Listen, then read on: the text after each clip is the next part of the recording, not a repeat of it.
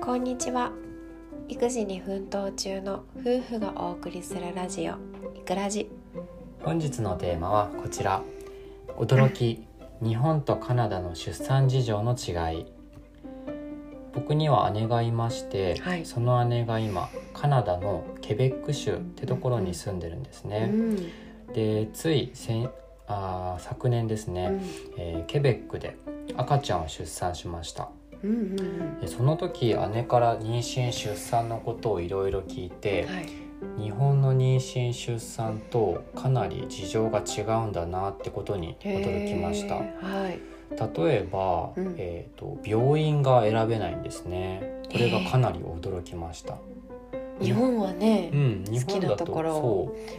選べるう、うん、僕たちもけどねあのどこが近いかとか、うんまあ、通いやすさだったりあとうん食事の内容とかうね、んうんうんあの設備とかねそうそうそう、うんそういうところで、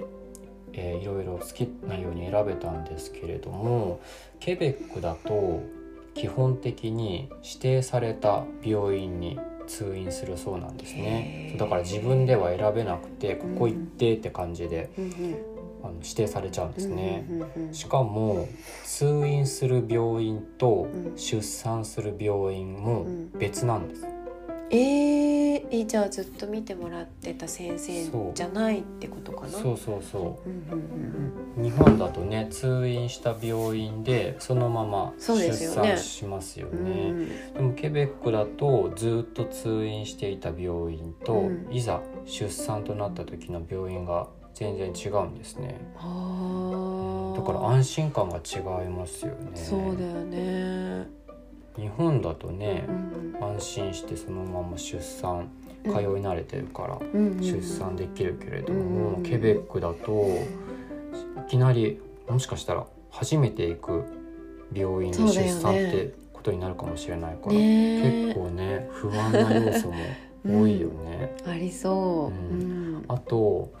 エコー検査の回数うんうんうんこれもびっくりしたんですけど日本だとうん出産するまで何回もエコー写真うんエコー撮ってくれねた撮ってくれたよね、何回ぐらい撮ったかなえー、何回ぐらいだろうでも覚えてないぐらい10回以上10は回以上やったよしてたよねねしかも結構新新生児なんなんつうんだちっちゃい頃から、うんなんていうんだそうだねあの妊もう娠うん袋ができてそうそうそうそう赤ちゃんができてますねの時から、うんあのギリギリの臨月まで、そう、うん、ずっと写真撮ってくれてしかもね、一1枚とかじゃなくて3枚あとそうだかねそう,、そうそううんくれたりとかしてましたね私の病院は。そうはいでもそのケベックだとたったの2回しか撮ってくれないんですよ、 2回、うん、えーしかも、うちの姉の場合なんですけど、うん初めてエコー検査をしたのが、うん、妊娠14週目、 14週目、うん、だからもう赤ちゃん結そ構うだよ大きくなってねる、。うんうん日本だとねまだ本当に見えるか見えないかぐらいのね、うんうん時からうね。ん、取ってくれるけど、うんもう14週目って性別はわかんのかなまだわからないぐらいかどうなんだろうね、うんギリわからないでのもかねな。なるべく早く見たいよねどんな今お腹の中にいる赤ちゃんがどんななのかって。そう自分がね見たい妊よね娠した時は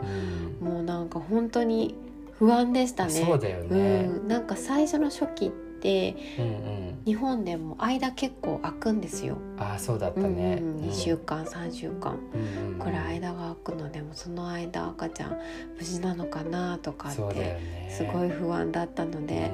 そ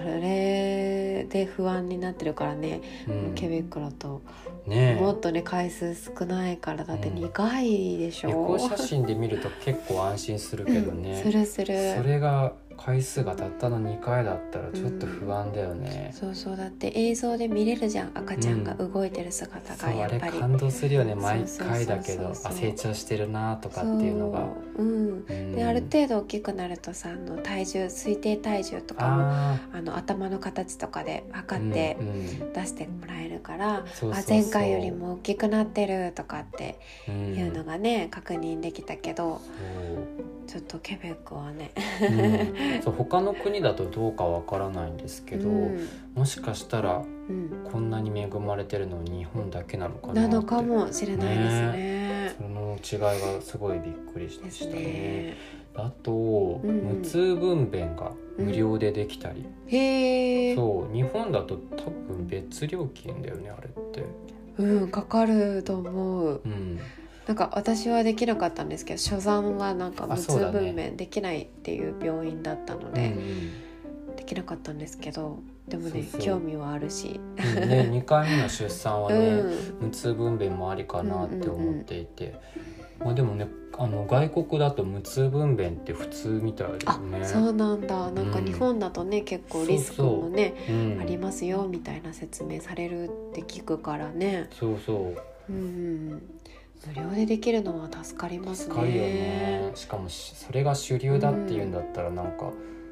ね、あんまり気にすることなくできるそうもだんね。ね。でもほら日本はさ、うん、あの出産お祝い金的なものをもらえるでしょ。ああ四十二万円だったかな。うんううんんうんううんんそれあれなのかな。外国はないのかな。あそ外れ国とかケベッそクはれ。すらなくても完全に無料、あ、そうそそうそううなんだ。あの検診から出産まで全部無料だから、ううんんうん、助助かかるね。そうそうそう助かるよね、んそうそういうねあの料金の違いだとかあとは驚いたのが、うんその検診とかで見てもらう先生、担当するお医者さんうがん、研修医、ええー。見習いみたいなのがに当たることがほとんど実習生みたいなこと。そうそうそうそうそうまあ一応あのそのちゃんとした先生が、うん、つきながらも一緒にやるうっん、て感じ聞きか。ながらとか後でチェックしたりしてくれるみたいなんだけど、うん基本的にはその研修医に見てもらうことがほとんどみたいですへね。ーなんかちょっと不安だよ ね研修医って聞いちゃうとね。うん不安に思う人はうんいるだろうね、ちゃんとまあ勉強はしているだろうけど、うんうんうんうんやっぱり経験がねないと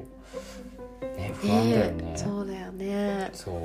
えだーかびっくらこう比りべてみるとね、うん日本で出産するのってすごく安心できる点がういっんぱいあるなーってそうですね思い日本はね恵まれてるというまかれてるよね。なんて言うんだろう過保護というかねちょっと ねそうそう逆言にってしねまえば恵まれうんすぎてるのかなってそう思うそこうそうそうともあったけどでも安心して出産できたよねいろいろと。そうだうね、うんん、病院のなんか大きさとかにもよるかもしれないけどああそうだね、うんうちは結構あれ結構ね大きかったうん、のうんかな、大きいところで、